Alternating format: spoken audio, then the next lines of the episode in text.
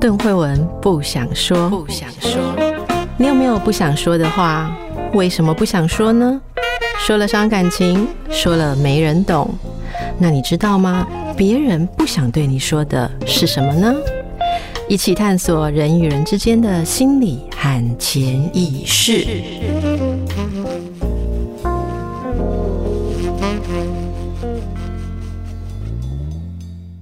大家好，欢迎来到神话人生，我是邓慧文。大家好，我是叶伟忠。好像有快一点点半拍。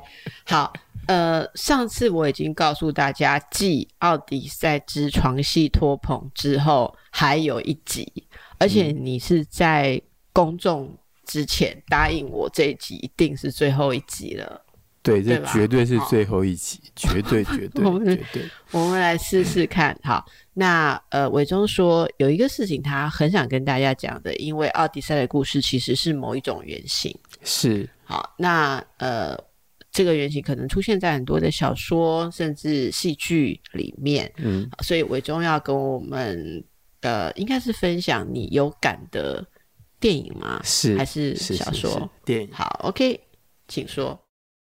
尤其是我在我们一开始讲的第一集，当我们提到不管是欧洲文学或者世界文学，还有其他的艺术的创作受到奥迪赛这个原型的影响的时候，我就已经提过这出电影，就是《新天堂乐园》。是后来有过一些朋友问我，为什么一直还没有讲到这出电影，所以我就放在这个时候讲。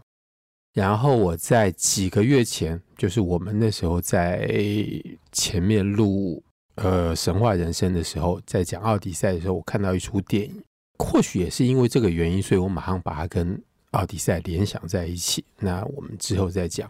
我先来讲新天堂乐园。新天堂乐园是一九八八年上片的电影，对，它应该是同一年。同一年就在台湾上片，所以我那时候是在台湾看。然后后来我到法国又再看了一次，然后第二次我看的是，嗯，那几年法国在圣诞节、过新年的那段期间都会放这个电影，就有点像贺岁片一样。然后我第二次看的是呃很长的版本，在这出电影里面。一个算是相当简单的故事，就是有一个在住在西西里岛上的小男孩，他的父亲在战争当中为国捐躯，所以就是他是一个没有爸爸的孤儿。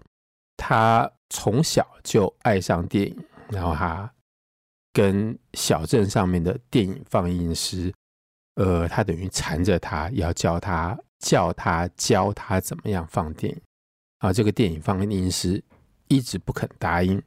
我们后面会比较了解他不肯答应的原因。然后他直到有一天，这个电影放映师必须要去参加一个考试，一个资格考试，应该就是小学毕业资格的考试，但是。那个年代，在那个环境之下，就是有非常多的文盲，他是其中一个。他或许需要有这个资格才能够继续的工作，但是他其实还是没有通过考试的能力。这时候，那个小男孩是小男孩的小名叫做托托托托，嗯，托托就帮他作弊。但是在作弊之前，两个人在教室里面比手势，就是如果我把答案传给你的话，你就要要教我放电影。这个放映师最后终于同意了之后，他就把答案早就已经准备好，揉成一团丢过去给他。然后那个放映师一把从空中把答案抓住之后，考完试之后，然后接下来我们就看到他们两个在一起，几乎就像情同父子一样。好，这个故事的呃，这出电影整个是倒数，这个倒数的开头是这个小孩已经是一个很有名的导演，他住在罗马。他的女朋友有一天把他叫醒，说：“你家里打电话来，告诉你说有一个人过世。”然后他在床上回想着整段的过程。那这个整个倒叙的过程当中之后，接下来就是他在这个电影放映师的身边慢慢成长跟他自己整个在岛上小镇上长大的过程。然后有一天他离开了西西里岛，就再也没有回来过。他一走就是走了三十年。然后这个电影的最后面就是他回来参加这个电影放映师的葬礼。换句话说，他比奥迪修斯离开的时间还要长，他离开了三十年，这三十年他都没有回来。一方面呢，呃，这出电影跟奥迪赛直接的关系是，中间有某一次，呃，我记得是还是那个老的放映室在放电影的时候，他放那出电影就是意大利电影拍的《奥迪赛》。这出电影我有看过。呃，他放的那一段呢，就是那个独眼怪在山上山的后面跑出来。反正你可以看到当年的就是那种特技的技法相当的拙劣，看起来很假，但是就是很好玩。所以在电影里面已经放过《奥迪赛》这出电影。然后呢，另外一个它可以跟呃《奥迪赛》连在一起是这个电影放映师后来眼睛瞎了。他眼睛瞎的原因，是因为当年的呃电影的胶卷的底片非常容易着火，所以有一天呃失火之后，整家电影院里面烧起来，然后是偷偷进去把他救出来，然后他从此失明之后，托托就开始变成这个小镇电影院的放映师。他眼睛瞎了，就跟奥迪赛里面那个独眼怪的眼睛瞎掉一样。嗯。嗯，就是我们前面在讲这段是其中的一个诠释，就是那个瞎掉的眼睛其实是父亲的眼睛。这出电影里面的设定，这个小男生他已经没有，他已经失去了他的父亲了。但是后来他所在人生当中找到认同的这个父亲，眼睛一样瞎掉，而他眼睛瞎掉的原因是因为他们对于电影的。热爱的爱，对，这是一点。然后另外一点，当然就是最后电影的最后，当他回到家的时候，就是整段倒叙结束，呃，回到现代的时间，他回到家的时候，他到了家门口按电铃，他的妈妈在楼上打毛线，他听到电铃声之后，马上就知道，立刻就知道。这个离开家三十年的儿子终于回来了，他就很高兴的冲出房间，到楼下去开门。但是当他站起来去开门的时候，他打的毛线勾到了什么东西，这是我的印象。然后他一直往前走，那个毛线的线就可一直一直，反正就被拆开，就变成一根线，拆掉，对，就是一根线。跟他，你没有看到妈妈的身影，但是你看到那条线越拉越长，越拉越长，拉到。门口的那边就停下来，这个拆开的线就是潘尼洛佩每天晚上在织的那块布，然后第二天早上他就把它拆开来。他每天织的，第二天又把它拆掉，拆开来。对，好，这个是一个比较不明显的比喻。而且你说的那个编织，就是因为儿子不在，所以才才编的东西。对，对，儿子回来，所以他是一条线，而那条线是跟着他的他的人要去。对，门口接他儿子，所以那条线会一直连到他儿子那里去。我每我每次电影看到这这段都非常的感动，所以这是一个潘尼洛佩的原型。所以我们可以讲，在某种程度上面，潘尼洛佩每天晚上吃的那块布，第二天拆掉，是对她丈夫的思念。我不知道为什么，嗯、我一直有一个感觉是在《奥迪赛》十几集当中，你好像没有特别讲潘尼洛佩。这个编织的事情，织的这块布，对，我记得我常常问你问起你这个事情，可是始终好像没有一集特别谈潘尼洛佩的状况。我们有稍微提到过，但是并没有很深入的讨论这个编织的动作。对，编织，嗯，那你现在有没有什么想法要说？没有，我想到有一个听众朋友问说，潘尼洛佩的编织是不是有特别的意义？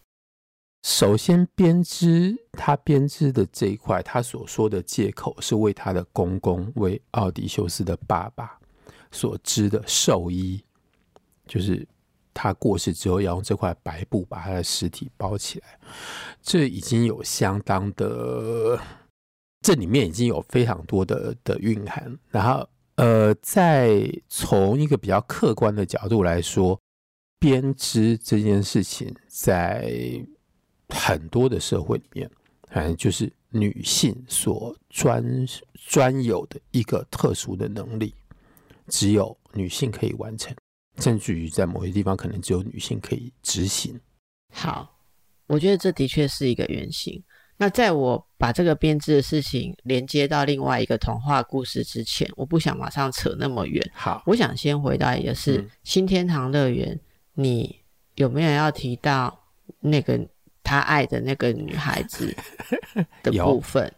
那我先稍微讲一下那个故事的中间，他高中的时候吧，爱上了一个同校的女孩子，然后他是一个贫。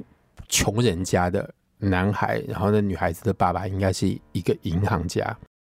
然后在电影的版本里面，这段相当的浓缩，在比较长的在电视里面那种四集影影集的版本里面，这段中间的年轻人的恋情的故事比较长，但是我还是比较喜欢电影里面的版本。嗯嗯，电影里面的版本里面，就是他每天。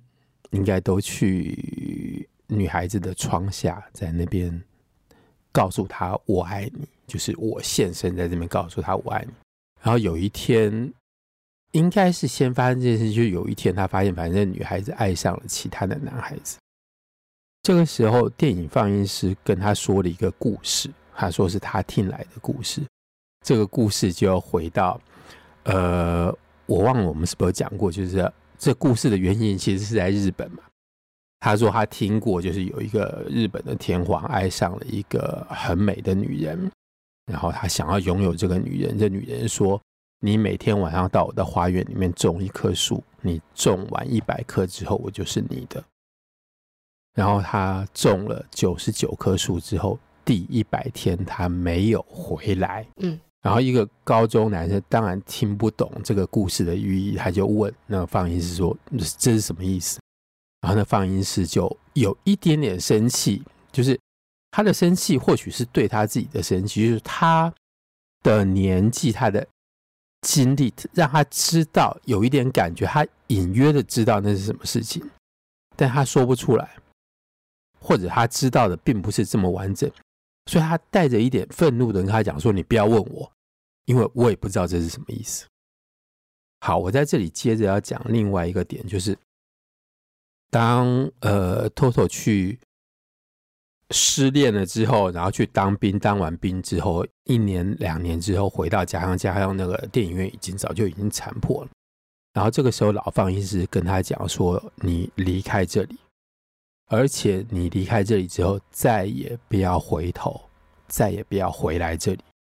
这是我前面讲，就是如果你在这个小镇有一个工作，比方说电影放映师的话，你会一辈子都留在这里。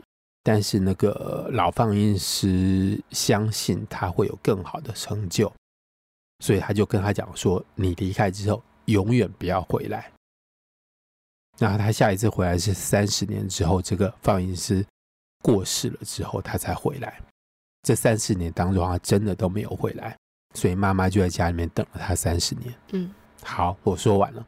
嗯，那这个日本天皇种了九十九棵树的故事，我后来发现，其实在意大利文的世界里面，呃，小说家卡尔维诺。在他的一本沙的收藏里面，对，写过这个故事，所以我相信这个应该是在意大利电影里面出现的一个原因之一。对，所以大家应该都听到了很多奥迪赛的影子。嗯嗯，如果我记得没错的话啦，他其实要就是他离开。嗯，之前他一直心中都还有一个不解的地方，就是是。我印象中有一段是他其实不太了解，后来这个女孩子就消失了。是。他喜欢的这个女孩子，然后他最后回去的时候去参加那个，就是那个老放映师，就是其实像他一个替代父亲的人的丧礼的时候，他这个回乡，其实他也解开了当年跟那个女孩子之间他没有了解的。一个就是为什么那女孩子最后会消失的一个、嗯嗯、一个秘秘密哈，然后伟忠你没提到那个那个老放映师死后不是有留下东西给他吗？对，那个是在葬礼之后，就是有留一个就是放饼干的那个铁盒子的东西，他把那个铁盒子带回到罗马，然后发现里面是一卷影片。他把它拿到放映室里面去放，发现那卷影片就是当年他也在场曾经看过，因为之前放电影之前有一个当地的乡土的奠简制度，就是神父在那边坐在底下看的时候会摇铃，然后他一摇铃的时候，放映师就会在上面放映的那个胶卷整个在卷的时候就插一张白纸进去，就是那段要剪掉，那要剪掉的就全部通通都是呃当年电影里面的吻戏，嗯。就是男女主角亲吻，然后那个老放映师把他剪掉了所有的亲吻的场面，通通接成一出电影，嗯，送给他。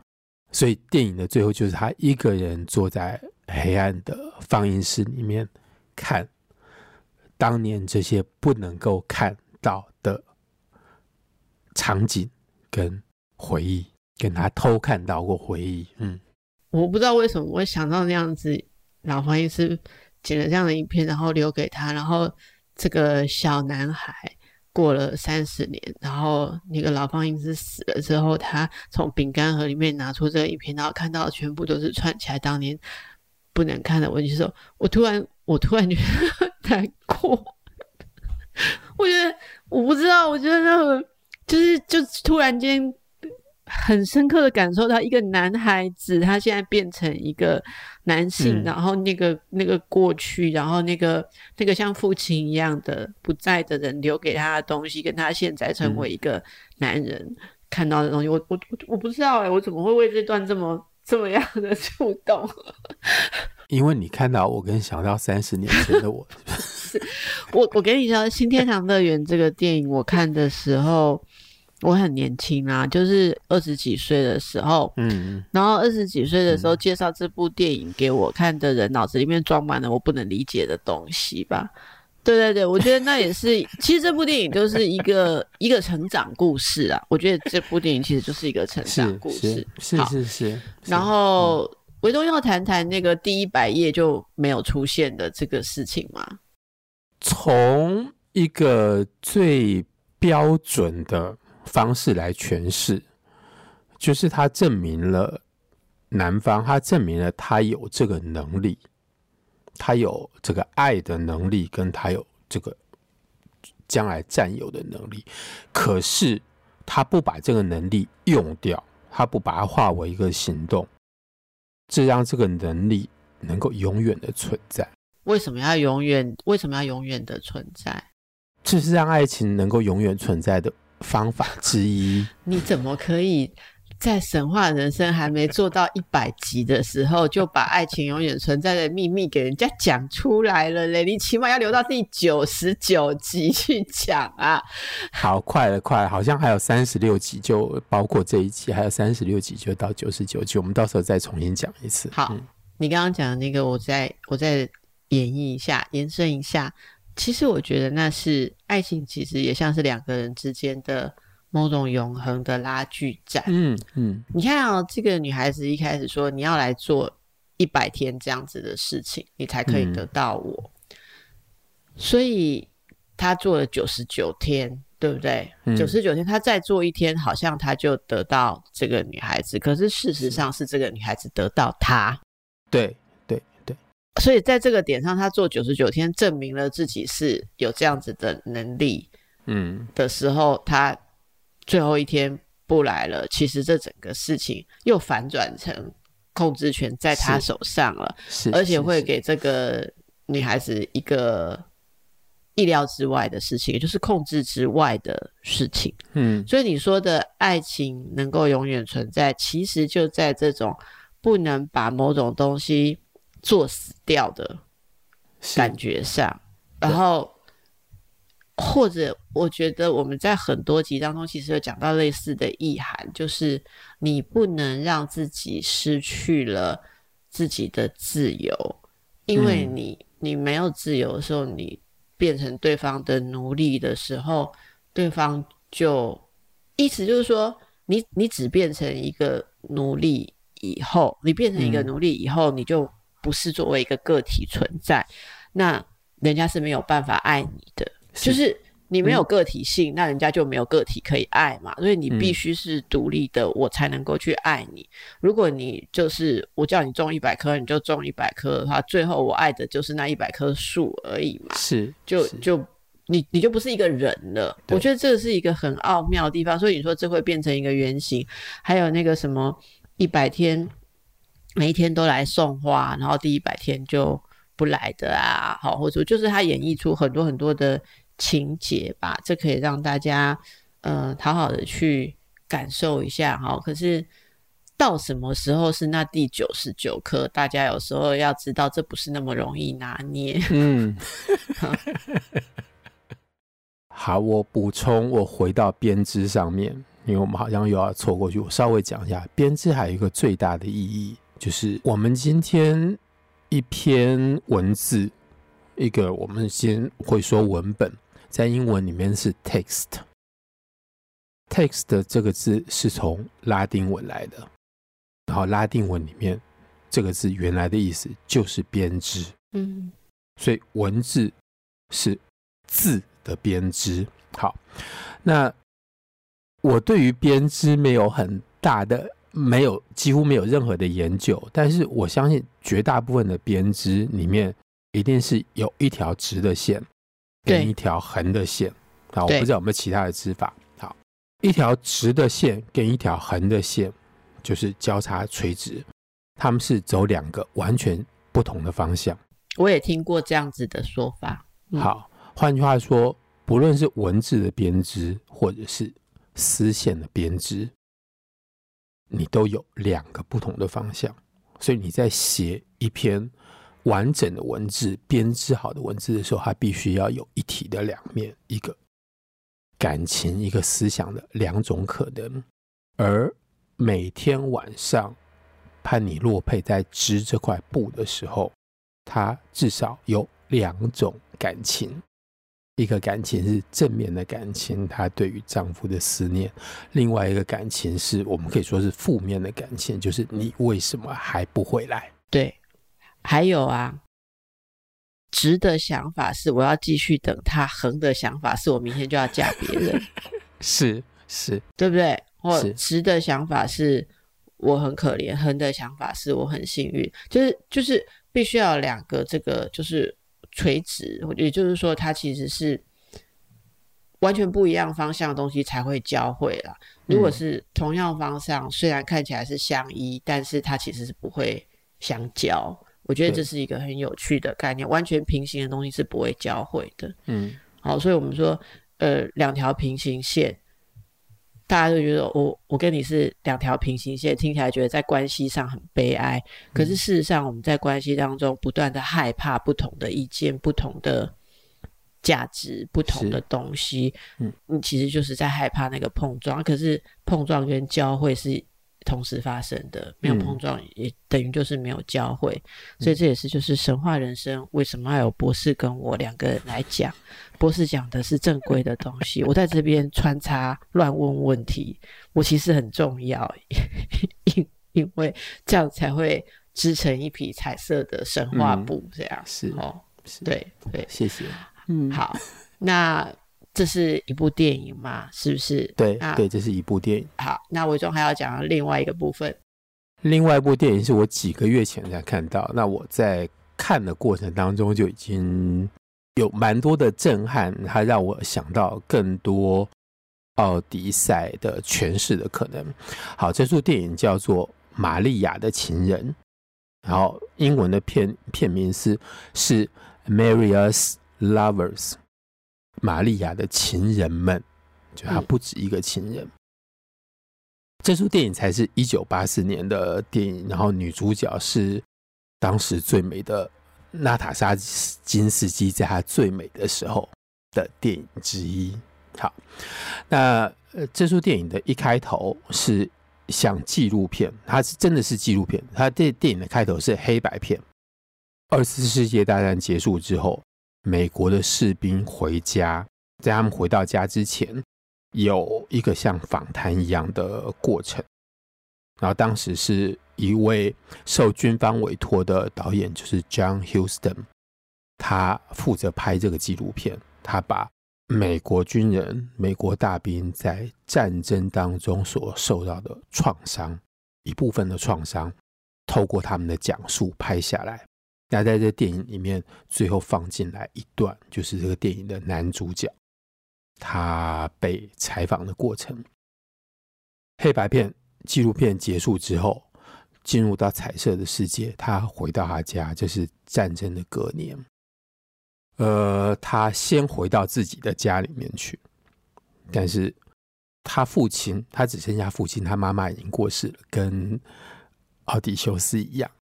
晚上父子俩在吃饭的时候，他爸爸就只是随口的问了一句话，说：“战争期间你被抓到战俘营里面去关了起来，你为什么不试着逃跑呢？”这句话多少带着一点责备。他儿子没有办法真的回答，然后他觉得非常的冤枉。他不是不想跑，而是在日本人的那种战俘营里面，你根本没有逃跑的机会。他可能解释了一两句，啊，这是这出电影里面一个很重要的一个环节。然后他回到家里面，他跑去找他青梅竹马的女朋友，就是。玛利亚就是娜塔莎·斯金所演的玛利亚，她到了那边之后，发现玛利亚已经有一个新的男朋友，这些男朋友也是一个军人，是一个上尉军官，所以他开的是吉普车，他在那边等到深夜，那个上尉把玛利亚送回家。但是当玛利亚看到他的时候，玛利亚也是非常非常的高兴。然后他们的旧情一点一点渐渐的复燃。其实玛利亚心里面一直都还是爱着他。然后接下来，呃，这个在美国宾州的乡下的这个小镇，为了他举办了一场欢迎英雄回乡的宴会。好，然后在这个庆祝会的上面，男主角把。呃，他应该是叫伊凡，伊凡就趁着呃，应该是趁着那个新男友跟其他女孩子跳舞的时候，把玛利亚带走。他骑着他的摩托车，他带着他到了更远的，有点像丘陵上面的一块荒地，没有人去的地方。在那边，那是他们两个从前约会的地方，那是属于他们俩的地方。在这里有一个。非常震撼的一个视觉的场景，就是在那块草地、那个空地上面放着一把椅子，那把椅子就像被钉在地上一样。这就是我看到那边立刻联想到床，床，这就是他们两个的床。然后那张椅子在电影的后面还会出现，它永远就定在同一个地方，从来没有动过。那玛利亚跟他讲说，在他不在伊凡不在的这段时间，他偶尔自己还是会来这边。然后伊凡从那边的某个地方挖出来一个他去当兵之前所留下的一副耳环，这副耳环他是为玛利亚买的，但他没有机会送给她，或者当年没有勇气送给她。他这时候把这副耳环送给她，从地下挖出来送给她，应该是对。等到他们回去的时候，作为换那个军官在外面等玛利亚，然后非常的生气，你为什么跟这个这个小兵跑出去约会，然后把我丢在众人的面前不管我？当然之后，呃，很快的，玛利亚就接受了伊凡的求婚，他们俩就结婚了。但是结婚了之后，发生了一件事情，是全整出电影的症结，就是。他们两个没有办法圆房，就是伊凡没有办法和他做爱。这个原因我到后面再来解释。所以他们的婚姻有幸福快乐的一面，就是玛利亚终于嫁给他所爱的这个男人，但是也有他没有办法忍受的一面。所以持续这样进行了一段时间之后，呃，那个军官决定要娶玛利亚的闺蜜。然后在他们的订婚的典礼上面之后，这个三角关系再度出了一次的冲突。然后伊凡或者是带着一点羞愧，或者是带着一点歉疚，或同时包括某种赌气的成分，他就跟这个上尉军官说：“如果你要的话，我可以退出，你可以把你的旧女友带回去。”好，这件事情是害的那个军官最后呃离开了。订婚的未婚妻典礼，未婚就他离开了他的未婚妻，他就走掉，再也没有回来。然后另外一方面，玛利亚当然非常的生气。可是呃，伊凡为了要证明他其实是爱玛利亚，他就一只手直接压在火炉的上面，就是像中世纪那种证实自己的清白、证实自己的爱一样。他的右手当然又稍微被烧焦了一点。好，还好玛利亚是护士，玛利亚就帮他。呃，包扎治疗好，但是这并没有改善他们的婚姻的关系。尤其玛利亚非常想要一个小孩，她在医院里面不断的帮其他的呃镇上的女人接生，但是她自己一直没有办法有小孩，所以这个关系僵持到某一天，伊凡终于受不了了。他某一天，他跳上了火车就离开家。他没有到很远的地方，他就在附近的某个城市里面的屠宰场里面工作。好，然后这个时候，呃，前面就已经有出现过的一个人物，是一个像史诗里面的游唱诗人一样的人，他就是背个吉他，在到处的小镇的餐厅里面唱歌赚点钱。他在那边唱歌，能够增加餐厅的营业的收入。这个人在之前已经有在有试图勾引过玛利亚，但是并没有成功。他这一次再回到这个小镇上面来的时候，玛利亚跟他约了一个一个时间，叫他来家里。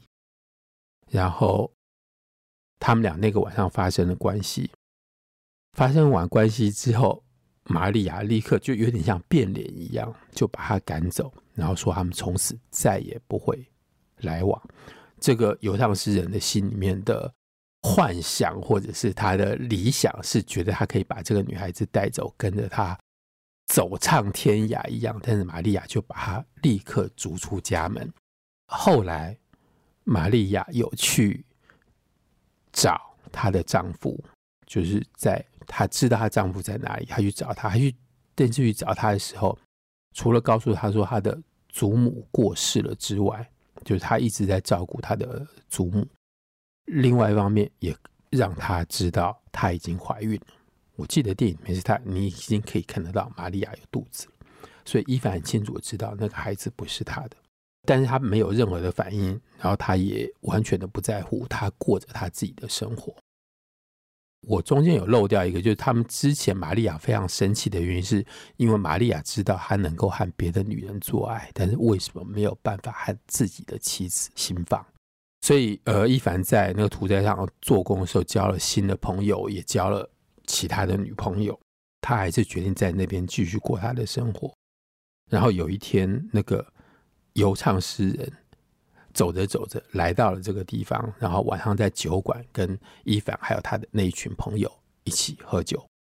酒喝了多了之后，他就说：“你们绝对没有办法想象我遇到了什么样的事情。”嗯，他说：“我在某个镇上，然后成功的让一个已婚的妇人，年轻的女子爱上了我，然后成为他的入幕之宾。”但是在他们做爱之后，他才发现这个妇人，这个太太，这个已婚的妇人，她竟然还是处女。然后听到这里之后，伊凡完全就知道发生了什么事情。然后他也知道那个玛利亚肚子里面那个小孩是谁的。这时候他一句话不说就站起来，就一拳打在那个有唱诗人的呃脸上，就把他整个打倒，他就离开了。但他并没有讲说那就是他的太太。然后电影的之后就是呃伊凡的爸爸，这回是他爸爸来找他，跟他讲说：“你一定要回去，你要回去跟玛利亚生活在一起，因为我就快要死掉。”好，到这边，然后伊凡就回去到玛利亚的身边。他这时候玛利亚已经分娩，已经生了。他看到了这个他们婚姻当中生出来的小孩，他应该觉得就跟是他的小孩一样，所以他回到他的家。那显然在电影的最后，就是你知道，他跟玛利亚已经可以过着正常夫妻的生活。好，我现在解释为什么他没有办法和玛利亚做爱，但是他可以跟其他的女人发生关系的原因，是因为他一回到家的那天晚上，他爸爸就把他推到一个年纪比他大的女人的怀抱里面，然后在那边的时候，他就跟他讲说，当他在战跟那个女的说，当他在战俘营里面的时候，夜里在睡觉的时候，经常会有同伴。被日本人抓出去处决，而这些人在被杀掉之前，还会被受到那种凌虐的酷刑，就是发出惨叫。但是你在黑暗中，你只知道你的同伴正在死亡，你听到他们痛苦的叫声，你什么都看不到。他说，为了要能够撑过去这么痛苦的时刻，他唯一想出来的方法就是想着玛利亚。就是当他的同伴在黑暗当中要死掉的、被处死的过程当中，他的眼前有一个美丽的年轻女子的青春跟爱的那个景象在他的面前，而这个东西太强了，所以当他回到家里面，他在这个是我们在电影外面解释，所以当他在回到家里面，他看到了真正的玛利亚的时候，这个脸上。带着战争、带着死亡的创伤在那边，所以他没有办法和玛利亚发生关系。嗯，好，所以看到这里时候，我才在想，我们在讲奥迪赛的时候，从来没有讲到过战争之后的创伤。对，对。那所以在这边，我。当时立刻就想到说，我必须要在这个节目里面跟慧文讨论这件事情的另外一个原因是，根据我所看到的其他的纪录片，或者是我读到的东西，精神科学在二十世纪初有一个大跃进，就从十九世纪到二十世纪有一个很大的进步的原因，是因为在第一次世界大战之后，对，必须要治疗大批的在战争当中受到创伤的。对军人，对，好，这是我们今天所知道的医学的进步的一个起源。所以，精神医学的进步的起源是在治疗战争的创伤。那这部分，我想请慧文来来跟大家解释。然后，另外一方面就是，我们可以想想看，奥迪修斯在他漂流的二十年当中所受到创伤，在他回家之后，是不是还是存在？那呃，我在这边先只讲一个点，就是他当他在黑暗中知道朋友死亡，听到朋友死亡那个惨叫的的事情，在奥迪赛当中也有一样的场景，就是奥迪修斯以没有人的名字在独眼巨人的洞里面，知道他的同伴被独眼巨人吃掉，在黑暗当中。伟忠刚刚讲的那个部分，就是在精神医学的历史上，就是嗯，shell shock 嘛，哈，就是 shell shock，就是呃，怎么说呢？就是战场后的创伤症候群。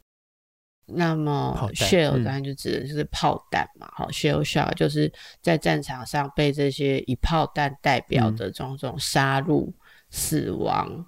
好的那种恐惧，所以大批的军人回到当时的生活当中啊，嗯、其实那那个时候其实很多是越战，然后越战的回来的军人，嗯、那然后其实，在那个过程当中哦，有很多他们就了无生趣，嗯、好，然后甚至会给家人带来极大的困扰，就是很颓废。嗯好，然后当然，呃，那时候不知道他们其实内在受着很多恐怖的景象、噩梦啊、重力呀、啊。好，那里面每个人扮演过不同的角色，例如说，有的人他一直笼罩在一些噩梦当中，是他差点被杀掉，或他的同伴被杀掉、嗯、被凌虐。可是有的其实是他是是不得不杀人，他不得不杀人，知道这个东西都会就会折磨啦。哈、嗯，所以我我觉得这个。过程当中有太多，有有人把它说成是一种精神的衰弱，嗯、好，那有的是说经历了这种很违反人性，还是它就是人性最赤裸的一种残酷面的时候，其实人没有办法回到常规的日子里面，嗯、因为常规的日子里面，我们必须对这些事情适度的忽略。嗯嗯在所谓正常的生活当中，每天早上起来可以愉快吃早餐、泡咖啡，其实都是忽略着人跟死亡有多么的靠近，然后也要去忽略，呃，人跟人之间其实是可以彼此对恶意或是杀戮，嗯、然后为了一些集体的理由，甚至不是个人的理由，哈、嗯，那那种疯狂性，所以在这个过程当中。你说的那个精神医学的跃进是开始大幅的注意到是。心理这件事情，就是心人的心理或人的感受想法是可以影响如此之大。好、嗯，其实我印象蛮深刻，我在我在看精神科门诊的时候，我看过一个人，他是、嗯、是美国人。然后年纪蛮大的，然后因为某种原因，他来到台湾工作，可是他就告诉我，他就是有严重的这个创伤后症候群，嗯、他曾经从军，然后他在跟我描述的那些症状，就跟书本上写的很像啊。那那你说他的问题是什么？他就是没来由的低落，然后他对很多事情就是有负面的一些状况。可能也因为这样，所以他他的妻子也离开他，小孩子也没有办法忍受他，然后他就离乡背井，找个地方可以用他，例如说用他的语言教学来谋一个很基础，所以他就来到亚洲这样流浪。那个感觉就是，即便在治疗的时候，你就会感觉到深深的无力，因为相对于他人生经历的，他他就是告诉你他经历的残酷的经历，然后你会觉得面对这个残酷，你无言以对。你说不出任何要让事情变轻松的话，就像你讲的这部电影，其实我觉得那个、那个、那个场面或者这些事情，对，都非常的沉重。像你说那个伊凡跟玛利亚之间都非常沉重。那玛利亚后来用了这个方法去解决也好，或者说去绕道、绕过或跳跃过他们之间的这个障碍，我很难形容那是什么，但是那其实。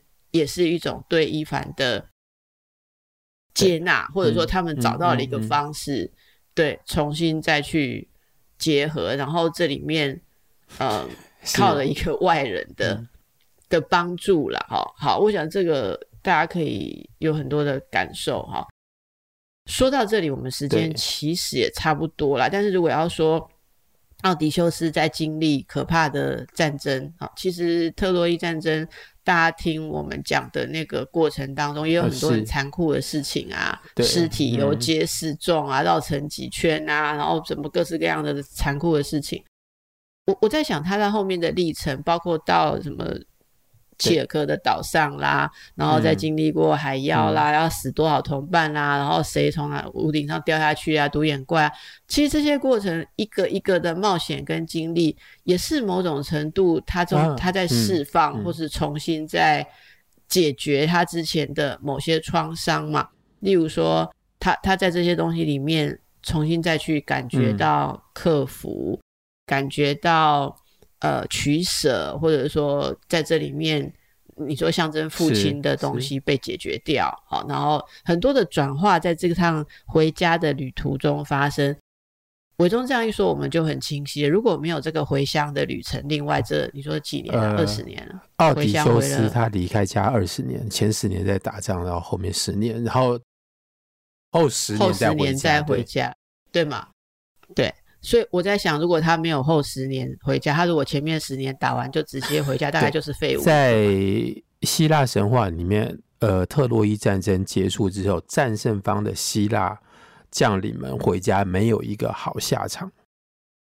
嗯，对对，那唯一一个有好下场的人，那回到家继续当他的国王，就是梅内劳斯。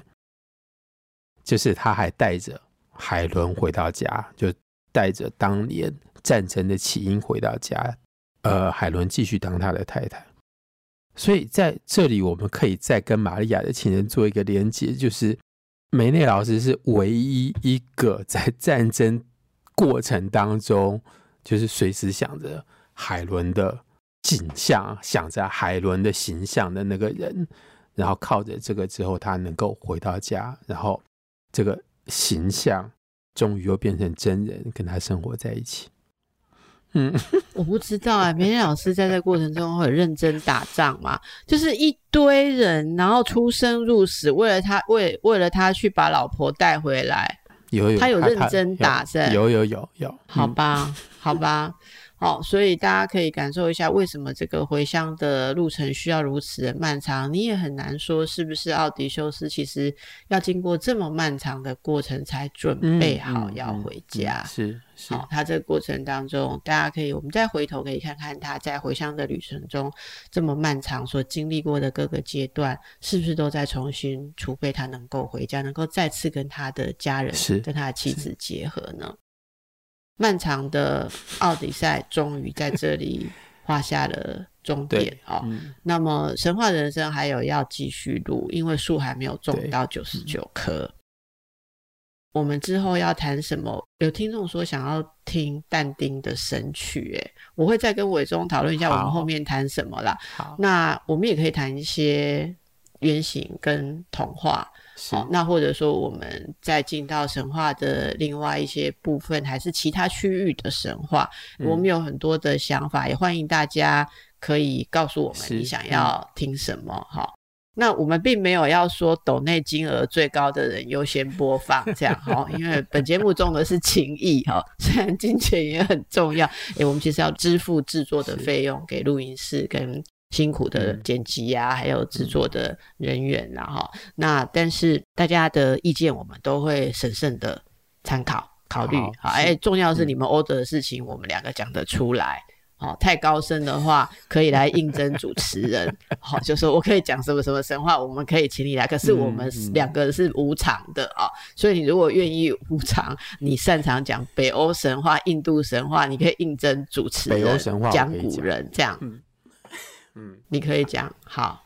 那还有听众朋友竟然点播听我们两个听烦了，他要阿伯乐哎，神话小人生的阿伯乐，所以我有在脸书上答应说，我再来问问看阿伯乐期中考之后有没有空。那则留言的时候，我非常的我不知道该怎么说，因为当初你也答应过我说我可以和阿伯乐一起讲，但是我一直没有机会和他讲。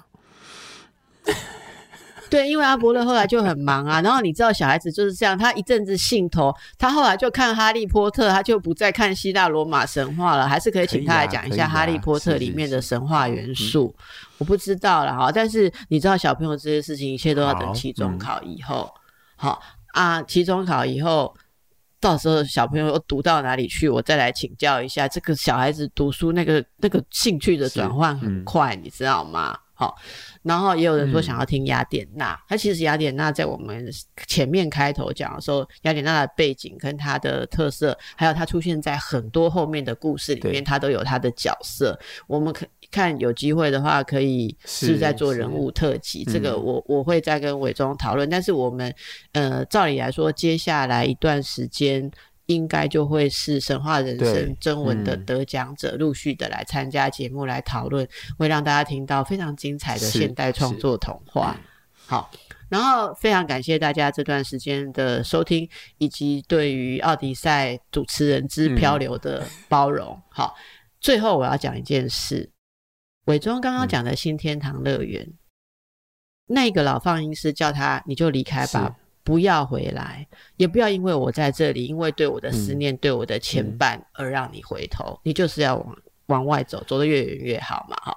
可是最后在这个老放映师死的时候，他其实违背了跟他的誓言，嗯，多多其实又回去，好，然后回去其实有他要解开，或者说很像他必须去打开当年没有打开的那个饼干盒啦，哈、嗯。